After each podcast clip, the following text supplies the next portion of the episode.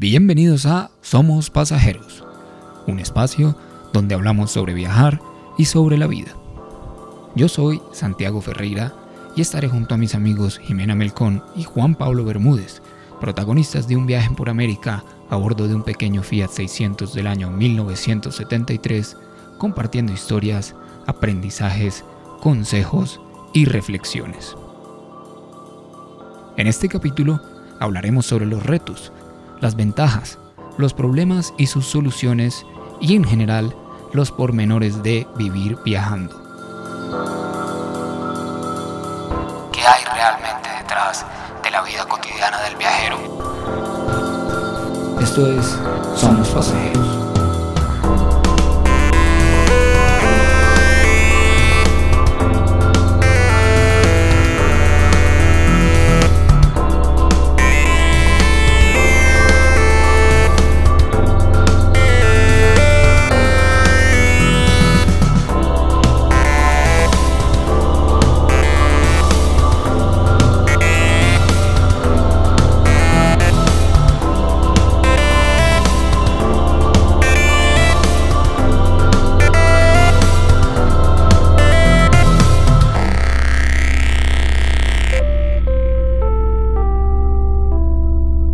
Hola muchachos, ¿cómo están? Hola Santi. Hola, hola Santi, ¿cómo, anda? Bien, bien, ¿cómo va todo por allá? ¿Qué tal el frío otra vez?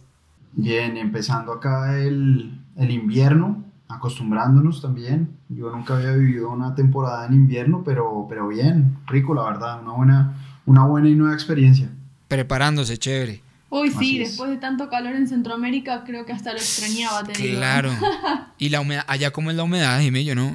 Bueno, pues es el estamos, mar, pero... eh, Ajá. claro, estamos cerca del mar. Hay días, dependiendo también, viste, cómo varía el viento. Si el viento está Vale. del mar para adentro, se siente la humedad en el ambiente. Si el viento está para el otro lado, está más seco. Pero siempre el frío es un frío húmedo, entonces es como un poquito más Sí, duro. eh, duro, claro. Y mu- mucho viento también acá en Mar del Plata. Sí. Mucho, mucho viento. Bueno, entonces, ¿qué tal? Hoy tenemos, hoy tenemos preparado un tema bien chévere. Sí. Que yo creo que la gente seguramente les debe hacer muchas preguntas al respecto y es si realmente se, se puede vivir viajando, ¿no? ¿Cómo es, ese, cómo, cómo es esa estrategia para lograr, digamos, estar tanto tiempo y qué problemas o qué retos hay que superar y, bueno, otras cosas que sean ventajas, por ejemplo, de, de vivir así. Genial. En fin. Sí, bueno, pues es una realidad, definitivamente se puede vivir viajando. Eh, hay muchas formas, muchísimas formas variadísimas eh, en que una persona puede eh, tener una vida viajera, digamos. Eh, bueno, vamos a intentar abarcar algunas de, algunas de ellas y tal vez algunas estrategias que nosotros mismos practicamos durante el viaje y antes del viaje, ¿no? Por ejemplo, Jimé, cuéntanos qué hiciste, investigaste antes de salir de viaje, qué... Eh, bueno, esta pregunta de si se puede vivir de viaje, creo que todos la tenemos antes de empezar a viajar. Y más, más aún cuando empezás a investigar sobre el tema. Yo que, que siempre tuve muchas ganas de viajar, como te contaba un par de capítulos antes, eh, que hacía esos como viajes fugaces, digamos, en las vacaciones o cuando podía cuando ya empezó a pasar el tiempo y yo veía que quería seguir viajando, pero que quería hacer del viaje algo más que unas vacaciones, empecé a investigar. Entonces me encontré con un submundo paralelo, una realidad paralela que yo no conocía hasta el momento, que es la de los viajeros. Eh, ahí me di cuenta que el viajar no es solamente hacer turismo, sino que se puede hacer del viaje un estilo de vida. Y, y qué curioso cuando pasa eso, porque con, con cualquier tema que uno se interese, pues uno a duras penas tiene la puntica del iceberg de información de lo que pasa y cuando Sí. empiezas a descubrir que, uff, toda esta gente puede, puede vivir así, pues uno, pues es maravilloso. Claro, te abre todo un mundo, algo que, que te da como la esperanza de que se puede, ¿no? sí, Eh, sí. sí. Y sí, bueno, justamente empecé a darme cuenta de que había un montón de viajeros, de que había muchísimas eh, páginas sobre viajeros, blogs, eh, perfiles de Facebook, de, de Instagram, eh, un montón de información sobre personas que ya vivían hace mucho tiempo viajando. Y empecé a, a informarme, ¿no? Entonces de repente veía desde personas solas viajando, gente, hasta parejas o familias enteras. Ya cuando vi que había gente viajando con bebés o con nenes de dos o tres años o adolescentes, dije, wow. sí, sí. si esta gente puede. Claro, claro. Y más, gente que tiene a sus hijos en pleno viaje. Claro, y siguen viajando. Imagínate lo que es darse cuenta de eso. Y además, incluso, claro, ahí toca nuevamente adaptarse a ese, a ese nuevo cambio. Si llega una nueva persona a viajar contigo. Claro, imagínate, yo creo que uno de los primeros eh, viajeros que me inspiraron eh, son como un ícono acá en Argentina, se llaman la familia Zap. Okay. Ellos eh, eran un matrimonio que se habían casado hace poco tiempo, un año, habían comprado su casa nueva, tenían sus trabajos, eh, tenían una vida súper armada, una, pareja joven, y, en un momento deciden dejar todo e irse de viaje, o sea, venden su casa, eh, dejan sus trabajos, eh, estaban planificando ser papás, pero bueno, la familia cuando, cuando les contaron que se iban de viaje no lo podían creer, porque era como muy loca esa idea. Entonces ellos, bueno... Teniendo, bueno, teniendo ya la vida así como ya organizada. Claro, súper organizada. Y bueno, ellos tenían un Iban a irse unos meses con ahorros como mochileros, querían recorrer Sudamérica. Bueno, se, eh, estaban a punto de salir y en una de esas eh, Herman, Sherman eh, le dice a, su esposa, ¿y si venimos con la mochila nos vamos en el Graham? Y el Graham era un auto del año 1929 con llantas de madera. no puede ser. Sí.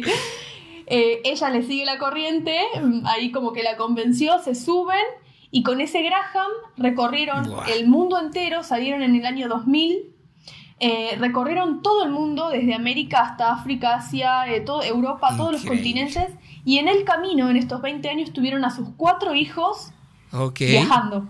y siguen viajando en el mismo auto, o sea, nunca cambiaron a un auto más grande, nunca se hicieron un motorhome, nada. Siguieron viajando en su mismo Graham del año 29 las seis personas y son un furor, o sea, una cosa muy loca en una época en la que todavía no había tanta información sobre viajeros, hace 20 años atrás.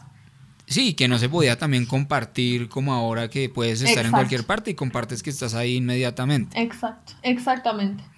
Así que bueno, ellos escribieron un libro muy lindo que yo se los recomiendo a todos los que están como queriendo salir, que se llama Atrapa tus sueños. Ok. Em, es un libro precioso donde escribe un poco él su experiencia y cuenta hasta el año, el primer año de viaje que fue cuando llegaron a Alaska.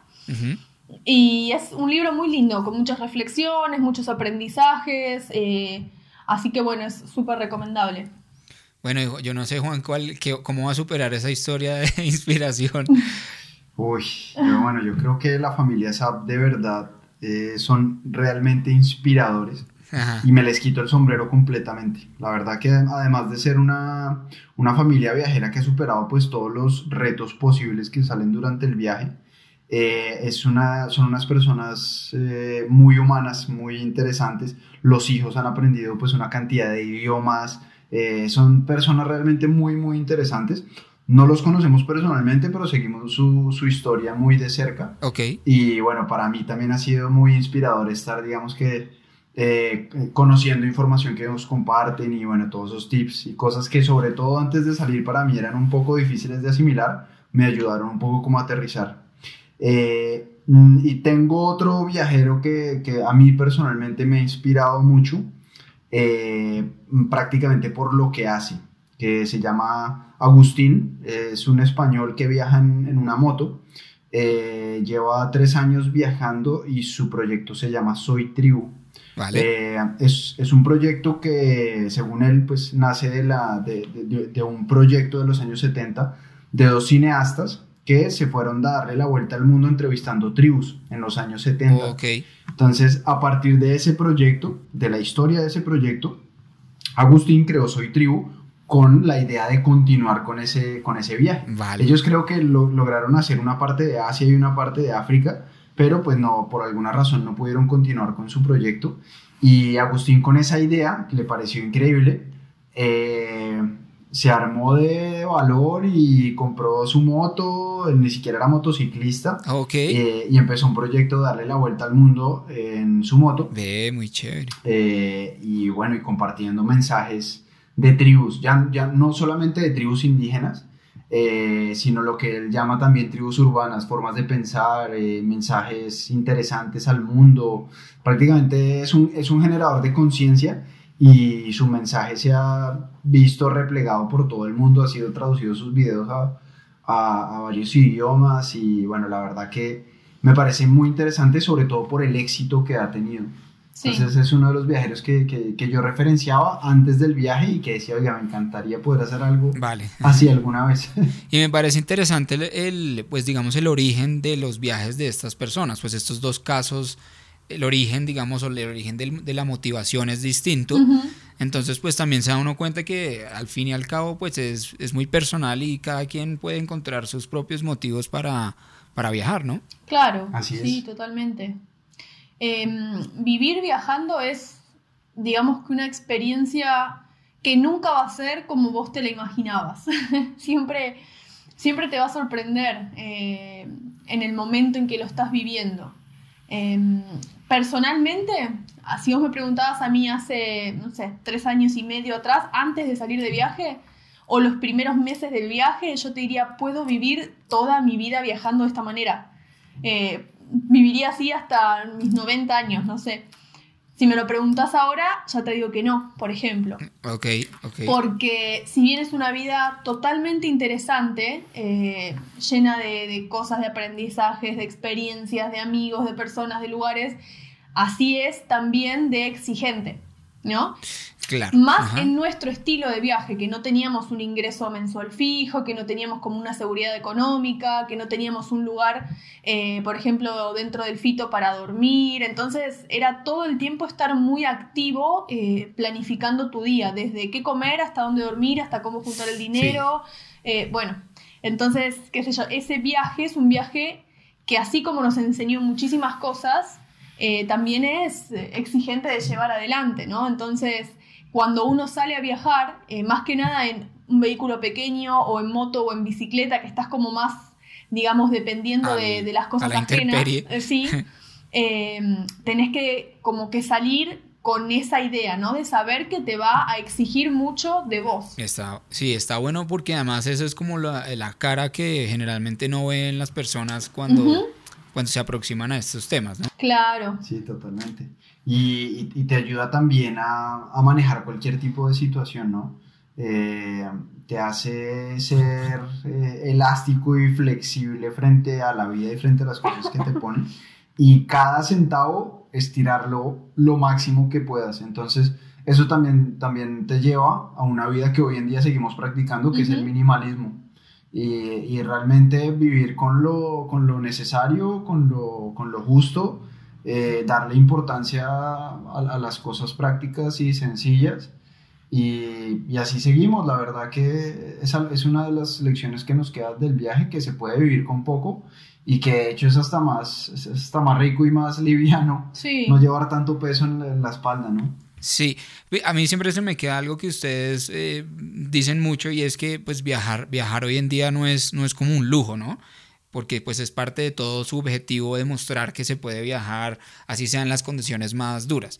Entonces, pues, eh, eh, si, pues si quieren como explicarnos un poco más cómo es su, sus pormenores de, cómo hacer para, sí, para extender, como decía usted, para flexibilizar hasta el, el último centavo. Bueno, em, yo siempre digo que para ser viajero hay que ser creativo.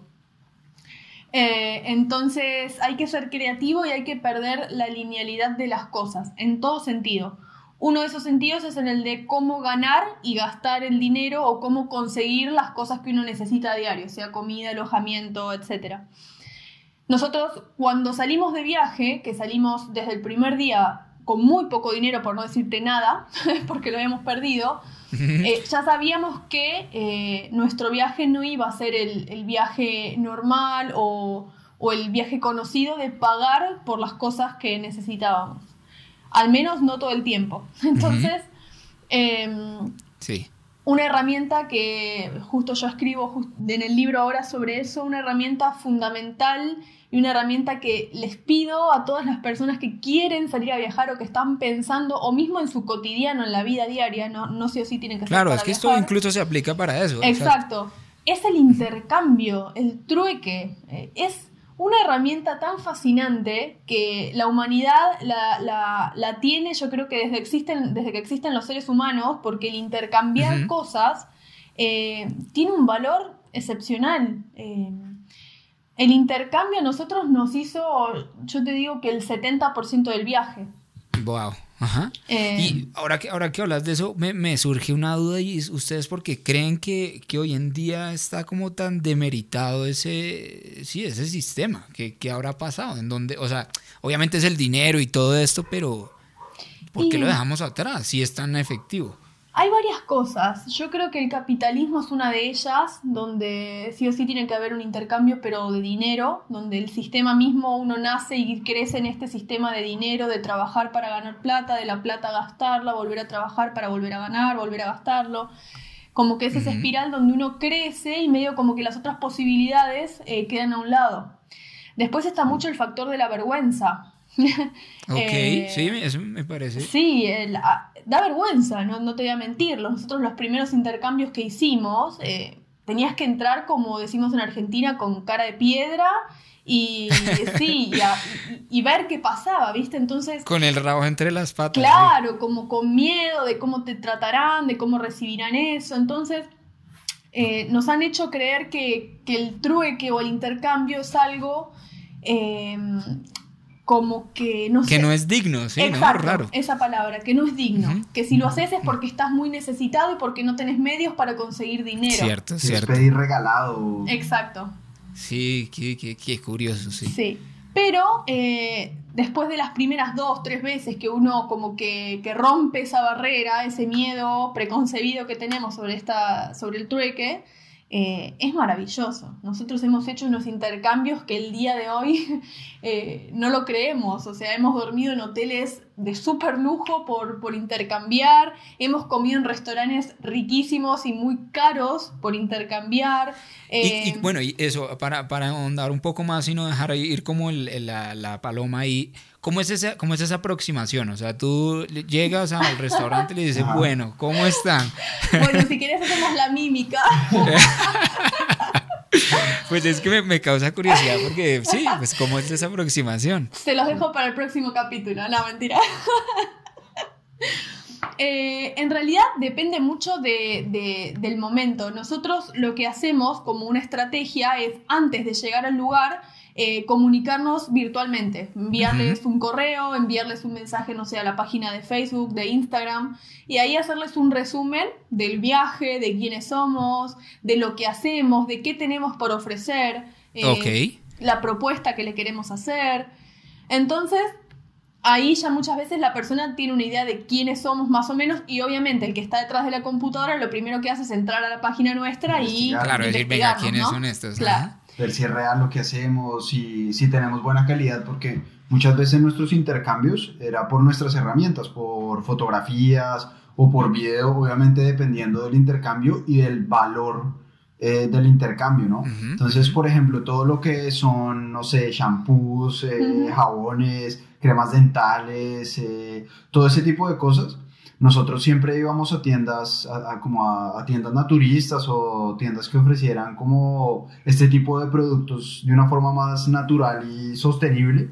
Eh, y íbamos y los, y los abordamos con eso. Miren, nosotros, si quieren, hacemos algunas fotografías de, de, producto o hacemos algo de publicidad en nuestras redes, pues obviamente contándoles un poco más de la propuesta. Y la mayoría en realidad decían que sí, porque digamos que, que, iba alineado con nuestro, con nuestro proyecto. Entonces, y con el de ellos. cosas, ajá. Entonces casi que todas esas cosas que las, las, conseguíamos por un medio de intercambio. Y también, por ejemplo, escribíamos a, a, a hoteles que estuvieran relacionados un poco con lo que nosotros eh, estábamos haciendo o con, o con, la línea de pensamiento nuestra. Entonces, eh, nos movimos con, con, los hoteles donde nos quedamos y que hicimos intercambio. Eran, eran casi siempre hoteles ecológicos, eh, hoteles que tenían que ver con este tipo de cosas. Obviamente también habían ahí uno que otro hostal y cosas de ese estilo, pero por ejemplo en, en, México estuvimos en un ecotel en Palenque que se llama Winica. Eh, ahí estuvimos en un intercambio donde hicimos un video y unas producciones de, de fotos de los platos de, su cocina a cambio de estar una semana alojados en el hotel con todas las comidas pagadas, por ejemplo. Entonces fue buenísimo para nosotros porque llevábamos de ruta en México como, no sé, dos semanas, eh, desde, desde Bacalar, en, en, el cual no, no hemos parado como en ningún lugar así tranquilo un rato, y nos vino buenísimo porque descansábamos también y hicimos un video, ellos quedaron súper contentos, con las fotos también pues les fue, les fue bien, fue algo que sirvió para ambas partes. Exacto. Es el final eso. Y sabes que muchas veces nos pasaba también, eh, al contact como por ejemplo me hizo acordar con este hotel, con Wirika, al nosotros contactarnos, por ejemplo, creo que ellos lo hicimos a través de Facebook. Entonces les escribimos, ellos vieron nuestra página, les encantó el viaje, les encantó lo que hacíamos eh, y aceptaron la propuesta. ¿no? Entonces cuando nosotros llegamos, eh, entramos a la recepción del hotel, nos saludaron, les dijimos somos los viajeros, bueno, ahí entablamos una conversación, ¿no? Nos preguntaron, se acercaron a mirar el auto, que siempre era el auto del cautivador. claro. Eh, se sacaron unas fotos con el auto, no sé qué, y nos dijeron, buenísimo, chicos, listo, ahí tienen su habitación, empiecen cuando quieran. Bueno, resulta que pasaron esos tres días, hicimos el video, hicimos las fotos, y justo el día que nos íbamos, eh, la dueña del lugar no estaba. Entonces nos dejó dicho que dejemos como el, el pendrive con el material a la, a la chica que estaba en ese momento. Ah, Bueno, se lo dejamos, nos vamos y a los dos o tres días nos llega un mensaje de esta persona, de la dueña del hotel, que nos dice, chicos, estuve mirando el material que hicieron y la verdad no puedo creer la buena calidad, nos encantó, si hubiéramos visto antes esto por ahí hacíamos otra cosa. qué Viste, bueno. como que muchas veces eh, te aceptan porque ven tu trabajo y les gusta Sí. y muchas otras veces también te aceptan porque ven tu historia y también les gusta. Ya, ajá, sí, sí, sí. Entonces, eso es importante. Uno no tiene que ser un fotógrafo o un cocinero o un artista o lo que sea que, que hagas profesional y, y de la Super mejor pro, categoría, sino que tenés que estar seguro de que vos le vas a entregar lo mejor a esa persona y, y que esa persona responda ante eso, ¿no? Entonces, es cuestión de romper ese, ese primer miedo, eh, esa Vale. primer barrera. Nosotros hemos intercambiado también, por ejemplo, entramos a algunos comercios, más que nada al inicio del viaje, eh, no sé, por decirte una panadería y le decíamos, hola, ¿qué tal? Eh, mirá, estamos viajando, bueno, le contábamos del viaje. Tengo estas postales, son fotografías nuestras que hicimos durante el camino y se las mostraba. Y le digo, si te parece y nos querés ayudar y nos intercambias una postal por, no sé, por decirte, no sé, un kilo de pan. Eh, nos, re- nos reayudás y, y nosotros, qué sé yo, te dejamos un regalo nuestro, un recuerdo, puedes entrar a nuestra página de Facebook y seguirnos. Y la gente quedaba súper sorprendida ante eso. Y más que por tener nuestra postal, eh, nos ayudaban porque les encantaba lo que estábamos haciendo y veían Claro. que nos estábamos animando a hacer algo que muy poca gente se anima. Sí, sí, sí, entiendo. Es- es- Entonces, es- bueno, es eso. Claro, es que estoy- me estoy tratando de poner como en, el- en los zapatos de uno está en su en su día a día en su cotidianidad haciendo su pan, uno es el panadero y te aparece este este auto y, y esta gente pues claro uno dice Súper "Wow, loco. que sí". Claro. es muy loco. Y, y muchos te miraban sorprendido y hasta como que no podían creer. Y, pero enseguida el 95% de las personas enseguida súper empatizaba y les encantaba lo que hacíamos y, y se recopaban con la historia y hasta el final te terminaban dando más de lo que vos habías intercambiado en Claro. un principio. Ujú. Con mucha de la gente que hicimos intercambios en hoteles y cosas terminamos siendo muy amigos, eh, nos terminamos después quedando en la casa de ellos, íbamos a comer con la familia, o sea, se Sí, daba sí, algo sí. muy bueno. Lo, lo bueno de entrar con el intercambio es como que bajas un poco como las defensas, ¿no? Entonces, como que la gente, la, a la gente le gusta, una vez entiende el intercambio y se hace y se dan cuenta que, que estás haciendo un trabajo de calidad, igualmente si sea un intercambio y que ellos también están dando lo que, lo que te están ofreciendo de buena manera, se genera una relación amistosa. Entonces Sí. es muy interesante. Tenemos amigos de, pucha, no sé, de ya de por ejemplo de Javi de, Ajá. de Bacalar de Casa La Mat, de un, de un hotel ecológico en, en- en México con el cual somos amigos estuve un mes quedándome en la casa de él después eh, cuando De volvió, volvió a Argentina unos días eh, Wow, de la familia de ellos de los hijos o sea ahí- de ahí, y ahí se generó por un intercambio empezó por un intercambio Sí, Después nos contrató directamente para que trabajáramos eh, haciendo unas fotografías y unos videos en el hotel y, y para una campaña ambiental que estaban trabajando. Entonces como que todo va, va girando en torno a, a eso. Sí. Sí, desde que lo que lo que decía Jime, uno no, uno no tiene que ser el mejor en todo, pero desde que dé dé lo mejor de uno y, y realmente pueda aportarle a la otra persona algo, pues ahí está el valor de las cosas.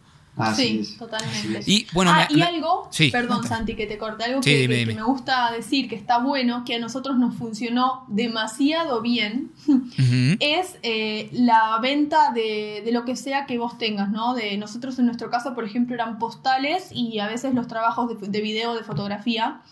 Eh, ofrecer a voluntad, a conciencia del cliente. Vale, vale, Por ejemplo, vale. nosotros nos poníamos en las plazas, en los parques, a vender postales, ¿no? Que decorábamos todo el auto, le poníamos carteles grandes donde decía eh, del viaje, que éramos de otro país y todo eso, y la gente enseguida se acercaba, ¿no? Entonces, cuando veían las postales, eh, veían que, que eran para comprar porque había una alcancía. Y Ajá. dicen, ay, qué lindas, no sé qué, y, y si me llevo una, ¿cuánto, cuánto es? ¿Cuánto, ¿Cuánto cuestan? Y nosotros le decíamos, es una colaboración, lo que vos consideres, lo que vos creas. Entonces la gente eso también como que un poco los descolocaba, ¿no? Porque Claro, ¿dónde vos vas a comprar algo y te dicen, pagame lo que quieras? Sí, Tiene sí. precio, No, no, no, pero díganme con todo. no tiene decía, mucho sentido. Entonces, eh, había gente que tal vez pasaba con lo justo de hacer las compras y no tenía más y nos daba, por decirte, cinco pesos.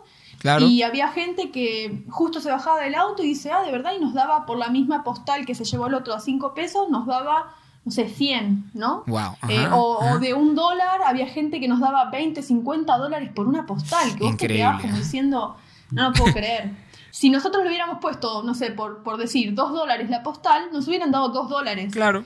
El que tenía dos dólares nos daba dos dólares y el que no tenía dos dólares no iba a poder comprarla. Claro. Entonces, haciendo la voluntad era como que le ampliabas mucho ese rango de decir, bueno, te doy a ver lo que yo considero. Y, y bueno. con eso incluyes también a la gente, Ujú. porque te, te puede, hace, hace sentir que vale el aporte de cualquier persona Exacto. y que no es algo exclusivamente para el que tiene X cantidad de dinero para, para darte. Sí, Sino claro. cualquier persona puede apoyar, desde el cartonero que está de al lado, que de hecho nos pasó varias Ujú. veces. Eh, hey chicos, me encanta lo que hacen. El señor que estaba recogiendo botellas ahí y latas. Hey, miren, les doy, no sé, cinco pesos. Increíble. Bueno, gracias. Y se lleva su postal firmada de- Sí. y feliz. Y, Ah, sí, ah, bueno, para mi, para mi hijo que, está, que, que le encantan los carros o yo qué sé. Siempre Qué pasan, chévere. con eso abres la puerta a, a que pasen ese tipo de situaciones humanas. Entonces, Se genera está un bueno. vínculo. Ajá. No es solamente lo lineal de comprar y vender algo, sino que se genera un Mm. vínculo, una Sí, deja, confianza. deja, deja de ser una no transacción solamente. Claro. Sí, exacto. Es súper lindo. Es, sirve mucho y además uno se queda como muy contento con Sí, eso. sí, sí. Es que todo, todo esto que estamos ahí hablando me, me hace adelantar un poco una pregunta que les tenía para más adelante, pero creo que este es, muy, es el momento para hacerla, sobre todo pues por todas estas, digamos, virtudes que están hablando y lo que, lo que mencionaba Juan de, de bajar un poco las defensas. Y es, por ejemplo, qué, qué valores o qué cualidades o qué virtudes eh, pues son, son necesarias y se desarrollan durante el viaje en, ese, en ese estilo de vida. La creatividad. Sí, totalmente. Creo que, que te, te vuelves creativo. Eh, igual todos los seres humanos somos creativos. Pasa que Lo necesitas. Lo, lo- lo limitamos, pero un viaje te obliga a eso, a ser creativo, a no quedarte en tu zona de confort, a solucionar, ¿no? a buscar siempre la solución al problema que tienes enfrente o la situación que tienes enfrente. Entonces te vuelves como una arañita armando su, su red nuevamente y pasa algo y lo solucionas. Todas estas y todas esas anécdotas me, me, me- me hacen pensar que también la humildad, ¿no? Sí. Como Sí, se- totalmente. Eso, bajar las defensas, es decir, mire, todos estamos en el, en el mismo nivel Sí. y, y- Todos pues somos lo nadie es más valioso que otro solo Sí, por tal su cual. condición. Otra Ajá. cosa importante es la flexibilidad. Sí. Eh, de- es la creatividad, la humildad, la flexibilidad. Yo creo que es muy importante porque necesitas sí o sí adaptarte a un escenario diferente cada día. Eh, Mm, nosotros claro. pasamos de dormir en una carpa, en una estación de servicio al lado de los camiones. Y al otro día, directamente al otro día, estar durmiendo en un hotel con una habitación propia, con aire acondicionado y un desayuno. Entonces, eh, o mismo, no sé, dormir en la casa de una familia de una situación económica muy buena, a pasar a dormir en la casa de una familia en un barrio de los más humildes de Nicaragua. Claro. Entonces, eh, la flexibilidad te ayuda a poder adaptarte a todos esos cambios sin, sin que te genere un problema. Sí. Exacto. Y, y todo eso unido te hace ser muy agradecido. Sí, O sea, recibes con agradecimiento desde un Mm. vaso con agua eh, hasta una cena. ¿Entiendes? Como que Sí. recibes realmente con amor todo lo que la gente te, te, aporta durante el viaje y, de ahí para adelante, ¿no? Porque empiezas a agradecer absolutamente todo lo que tienes y todo lo que has sido hasta, hasta hoy, e incluso lo que te hace falta, tu familia, tus amigos, etcétera. También agradeces por tener esa compañía, ¿no? Porque ves en, la, en las otras personas como esa humanidad. Entonces es algo muy bonito. Mm. Sí, qué chévere. No, y, se los preguntaba justamente porque creo que eh, todos estos aprendizajes pues son ganancias del viaje y que surgen a raíz de, de este estilo de vida y, y, de, esa misma pregunta que, de la que gira en torno, digamos, al, al episodio de si se puede vivir viajando. Y es, todo esto son aprendizajes y ganancias de eso. Así es, así es. sí, definitivamente se, se puede vivir viajando y la verdad es, hermoso, es una experiencia que yo le recomendaría a todas las personas que por lo menos se vayan tres meses de viaje, que no importa que no tengan ahorros, que no tengan un centavo, hasta mejor lo van a pasar, porque se van a dar cuenta de que los otros seres humanos son, son, son seres humanos, son buenos, son personas que quieren vivir una vida en paz, en armonía y en tranquilidad, que la mayoría de las personas son así. Nosotros realmente en estos años de viaje tuvimos, fueron experiencias positivas. Contamos con los dedos de la mano, con los dedos de una mano y menos, mm. las experiencias negativas que pudimos haber tenido en, semejante experiencia, cruzando todo Centroamérica, 14 países. Entonces, sí, es, es, es, el miedo. esa es otra cosa que, que también es para, para resaltar. Eh, cuando viajas en, este, en este tipo de viajes, enfrentas los miedos los miedos que puedas tener, los miedos que te genera una frontera, los miedos que te generan incluso la misma gente de un lugar que te dice, no, acá más adelante es terrible, y eso llegas allí y la gente es hermosa, y de ahí te dice, la gente más adelante es terrible, y así, entonces te, te vas dando cuenta que, que, no, el mundo no es tan terrible como, como te lo pintan. Y si eso te hace más, más valiente. Ok. Sí, es que me, me, me hacen pensar también eh, eso, que en un, en un, momento del viaje les dicen, no, es que allá más adelante la gente esté nada, no sé qué. Y después, bueno, pues por todos los prejuicios que tenemos todos. Y entonces lo que les quería preguntar es, eh, ¿cómo, es ¿cómo es ese gesto, digamos, de, de conocer a la gente o de confiar en la gente? Desde antes. Y, el ejemplo que te pongo es justamente como llegaste a, conocernos a nosotros por lo de Caminata Audiovisuales. Le voy a escribir a una persona cualquiera que nunca le he hablado en mi vida. A ver qué tal, a ver qué onda, qué tal son. Tal cual, tal cual. Es que eso lo hicimos desde el primer día de viaje. Hmm. Em, fue una entrega, o sea, nosotros al salir de viaje estábamos entregándonos al, al destino directamente. Eh, entonces, eh, si salís de viaje es salir a confiar, porque si vas a salir y no vas a confiar, quédate en tu casa, porque no vas a poder hacer nada, porque el viaje se trata todo el tiempo de confiar en los demás y confiar en vos mismo. Entonces, em, cuando los, bueno, el, ejemplo que vos diste es uno, uno de tantos pues. que, que, bueno, tuvo un desenlace particular. Pero, pero sí, yo estaba sentada en Bogotá, eh, nos había recibido en, su casa un señor que es del club del Doge, porque en ese momento yo estaba viajando con Dayana, que viajaba también ah, con su auto. Entonces, eh, bueno, estábamos en su casa y estábamos hace una semana en Bogotá. Bueno, y ustedes mejor que nadie saben que Bogotá es una ciudad enorme, súper caótica, mucho tránsito, muchos autos, mucha gente. Entonces yo estaba hace una semana ahí sentada y estaba con ganas de ir a la naturaleza.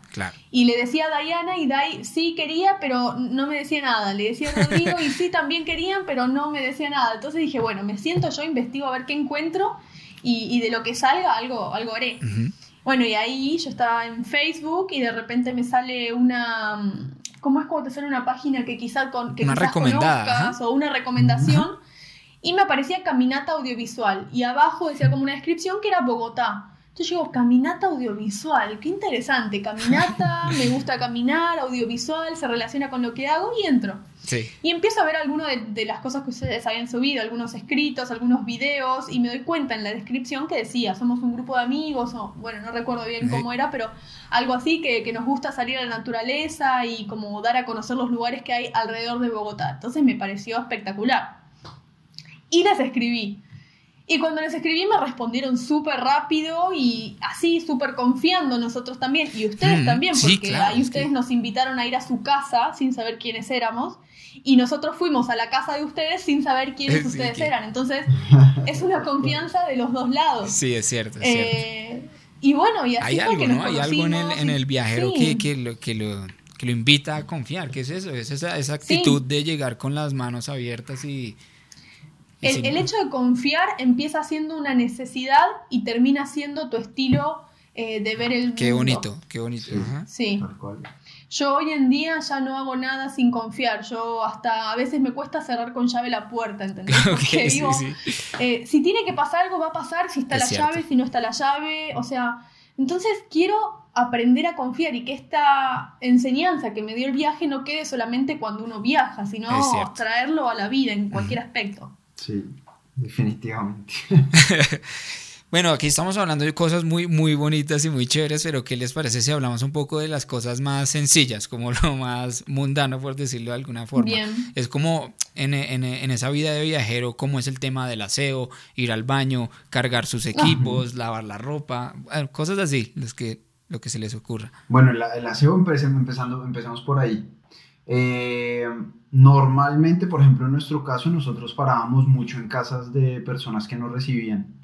Y por lo general, ahí, ahí, había algún lugar donde podíamos, no sé, lavar nuestra ropa eh, o a mano o a lavadora o lo que sea, dependiendo pues de la, de la situación y de la casa o lo que sea. Y de hecho es una de las primeras cosas que siempre te, te reciben y te dicen, ¿necesitan lavar ropa? Mm, Sí, la gente como que dice, oiga, claro. sí, claro. Es que- piensa, la gente piensa en su cabeza que nosotros llevamos, no sé, dos meses sin bañarnos y, y nos llevamos, no sé, dos días tal vez por mucho, tres días por Sí. mucho. Es muy, muy chistoso. Sí, sí, sí. Y pasa igual, pasa igual con el baño, incluso, eso era una de las, de las cosas que yo pensaba antes, como, oye, ¿y qué hago si, no sé, me entra un retorcijón y, no sé, tengo, tengo que ir al baño? Pues nada, vas a la próxima estación de servicio y puedes encontrar hasta baños con ducha buenísimos que nos pasó. En Panamá, por ejemplo, los- las estaciones de servicio son totalmente aptas para viajeros y tienen unos baños modernísimos, duchas eh, buenísimas eh, y cosas así. Entonces, pues son, son cositas que se van solucionando, ¿no? Sí, nuestra estrategia, por, por llamarlo de alguna manera, nuestra forma de viajar, eh, no es por ser egocéntrica ni nada parecido, pero la verdad que es que fue increíble porque, y, y se la recomiendo mucho a los viajeros, porque si nosotros, bien, no teníamos un- una camioneta o un lugar, por ejemplo, donde dormir, yo compartí con muchos viajeros que viajaban en una combi o en un motorhome y estaba buenísimo porque ellos decían, ay, bueno, me quiero, no sé, ir a dormir y iban a su camioneta y dormían. Sí, Eh, o quiero ajá. ir a, no sé, lavarme la cara y las manos y porque estuve en la playa, iban a su camioneta y lo hacían. Nosotros eso no lo teníamos. Entonces, Claro. al no tener eso, lo que hacíamos era mucho parar en casas de personas que, que nos daban todas esas comodidades que no tendríamos si solamente hubiésemos acampado todo el tiempo. Claro. Entonces, el hecho de ir intercalando entre eh, vivir y convivir con, con personas que nos invitaban a su casa, estaba buenísimo para tener todos estos momentos de, de, no sé, de darse una ducha de verdad, de lavar tu ropa, de, de lo que sea que tengas que hacer, y después los momentos que uno acampaba o que estaba en la naturaleza, también los podía disfrutar y hasta nosotros teníamos una ducha portátil que es como un bolsón de 20 litros que se cuelga. Ok. Y con eso nos, nos bañábamos a veces cuando estábamos solos en una playa en Costa Rica, en el medio de la naturaleza. Entonces, Sí, también está bueno, ajá. claro. Bueno, entonces ese era, era un ejemplo de la ducha, de, de los distintos escenarios en los que uno se puede duchar durante el viaje. Eh, y lo mismo pasa con todo, o sea, como, como mujer, la verdad que a veces nosotras tenemos como ciertas cuestiones que no tienen los hombres, qué sé yo, el depilarse, Obvio, todo ese ajá. tipo de cosas que, que también una cuando está por salir lo piensa, porque dice, ¿y qué pasa si, si no sé, si me tengo que depilar y, y no, no sé, estoy en el medio de la nada? Bueno, y también te pasa, y también te acostumbras, y también hay un montón de situaciones y anécdotas comiquísimas que surgen a partir de esas cosas. Claro. Entonces. Nada, ahí es donde entra en juego la flexibilidad, Sí, sí, sí. eh, el adaptarse y, y el, y, el, y el aprender a, a reírte de vos misma también y, de la situación. Sí, yo creo que un poco es eso, ¿no? Como ah, hacerle, hacerle buena cara a todas las situaciones. Tal cual, tal cual. Uno, uno también lo que logra el viaje es hacerlo más simple, como no, no preocuparte tanto por banalidades y cosas que por ahí antes eran como un problema enorme. Y después del viaje te das cuenta de que no pasa nada si te sale un pelito de más. claro, claro. Tal cual. Y mismo con, por ejemplo, con, la peluqueada, yo hace, no sé, por lo menos más de dos años, bueno, más de un año y medio que no me, que no voy a una peluquería. Ah, pero ahí sí, ahí sí tengo que... que... es mi peluquera oficial. Ahí sí tengo que, que, decirle que yo también hace por ahí siete años no voy a una peluquería. Ah, bueno, me esa, es, esa es la estructura de viaje. Claro. Sí, sí. Sí, si uno, se, si, uno se, si uno se hace su mochadito de vez en cuando, pues no está tan ¿Y vos te cortas el pelo solo, Santi? ¿o sí, no, solo, solo. muy bien, muy bien. Claro que con la maquinita, ¿no? Pero, pero sí. Sí. Sí, no, igual nosotros también, Jimé me, me corta el pelo a mí y bueno, y ese tipo de cosas se, se solucionan en, en, el camino con sencillez realmente. Claro. Se acostumbra, es cierto. se acostumbra. Es cierto. Y bueno, pues si quieren, eh, por último, eh, para no extender más el, el, tema, ¿qué les parece si, si tocan un poco el tema del, de los costos de los cruces de frontera y, por ejemplo, del papeleo? O sea, porque parte de vivir viajando es eso, cruzar, cruzar lugares, cruzar fronteras. Entonces, ¿cómo es un poco esa ciencia? Eh, sí, en realidad, digamos que no, no hay demasiado costo a la hora de cruzar. Te digo desde nuestra experiencia que nosotros viajamos con un auto chiquito y viejo. No sé cómo será el caso de alguien que viaja tal vez en un auto muy nuevo o una camioneta o un motorhome. Eh, pero en nuestro caso, por ejemplo, el único costo casi fijo que teníamos, excepto en algunos países como Ecuador y México, donde el seguro vehicular no es obligatorio, el resto de los países, cuando vos cruzás de una frontera a otra, lo que tenés que hacer en el momento de hacer el ingreso es parar siempre al lado de la frontera, hay alguna oficina que te vende seguros para auto y compras un seguro contra todo riesgo o por, no sé, tres meses o seis meses, el tiempo que vayas a estar. Y por lo general no es nada caro, entonces es un precio bien accesible, pagas eso. Y, ahí tenés el auto. Y después hay algunos países como México o como Belice que nos pasó, eh, donde por ejemplo tenés que pagar un permiso de entrada, tanto para vos como persona como para tu vehículo. Entonces se pagan dólares un permiso de entrada, después tienes que pagar un permiso de salida. El caso de México es particular porque para entrar el auto vos te piden que hagas un depósito de 200 dólares y después cuando vos salís del país en el tiempo correcto ellos te devuelven esos 200 dólares. Es como un préstamo para ellos, digamos, asegurarse de que no vas a dejar el auto adentro, no vas a vender el auto. Sí, nada cosa. Y con eso también un, permiso de, transitar por el país, que es el que muestras a, la policía si te para. ah, ok, o sea, si uno lo paran, pues tiene ese, ese papel o que... Sí, sí, lo que es Latinoamérica, el país más caro es México. Eh, hasta que es más caro hasta que Estados Unidos. En Estados Unidos no pagamos nada por entrar. Ok. En cambio, México sí tiene varias cosas que tenés que pagar, igual que Belice y algunos países de Latinoamérica te cobran como un permiso de entrada, digamos, eh, pero la verdad que no es un problema, no es eh, una cantidad de, plata problemática. Ok. y luego, por ejemplo, de, documentos personales que llevan el pasaporte y si te paran, pides, muestras eso. Con el pasaporte te alcanza y te sobra para recorrer todo el planeta. Sí, sí, sí. Eh, Obviamente hay países que necesitas una visa, como nos pasó a nosotros en Estados Unidos o en Canadá. Ellos te piden, aparte de tu pasaporte, tenés que tener una visa eh, que entre para poder entrar. Depende de cada país. Hay países como Chile, por ejemplo, que es mucho más fácil que puedan entrar porque tienen un convenio. Entonces, dependiendo del país que sos, tenés que fijarte qué tipo de visa necesitas para entrar, por ejemplo, a Estados Unidos o Canadá. Y después eh, los papeles básicos del auto, con los mismos que andás en la calle, en tu casa. Normal, ajá. Eh, tu tarjeta de, propiedad, los papeles del título y, todo eso. O sea, no, no necesitas nada extra ni mucho problema. O sea, lo que menos te tiene que preocupar es eso porque es lo más sencillo del viaje. Sí, eso es súper sencillo. sí, sí. supongo que igual para habrá personas que dicen que se, pues que les causa eso como, no sé, se traban ahí y se enredan con esas cosas. Sí, Sí, sí, sí, es que una de las principales preguntas que nos hacen es esa, cómo pasar las fronteras y, y los papeles y todo.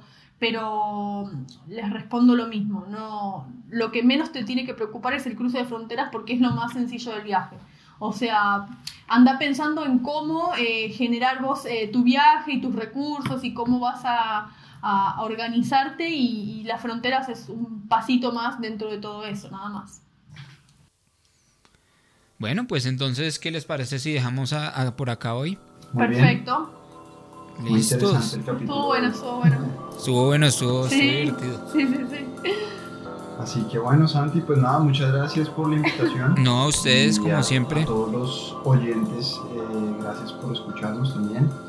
Y bueno, ahí en nuestras redes sociales pueden encontrar el- los dos proyectos, Pasajeros del Infinito, por un lado, eh, y Caminata Audiovisual por el otro. Así que bueno, ahí estamos compartiendo constantemente información bastante interesante. Buenísimo. Entonces quedamos pendientes para, para el próximo. Así es, así es. Así que bueno, feliz tarde para todos. Bueno, un abrazo. Bueno, hasta luego.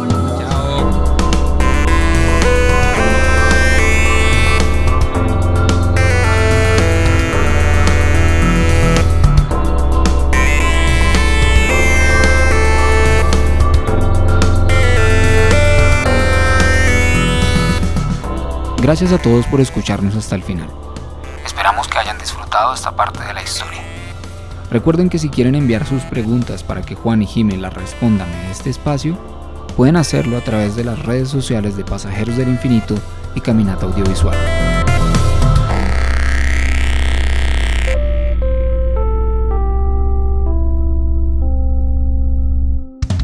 Somos Pasajeros es una producción de Pasajeros del Infinito y Caminata Audiovisual.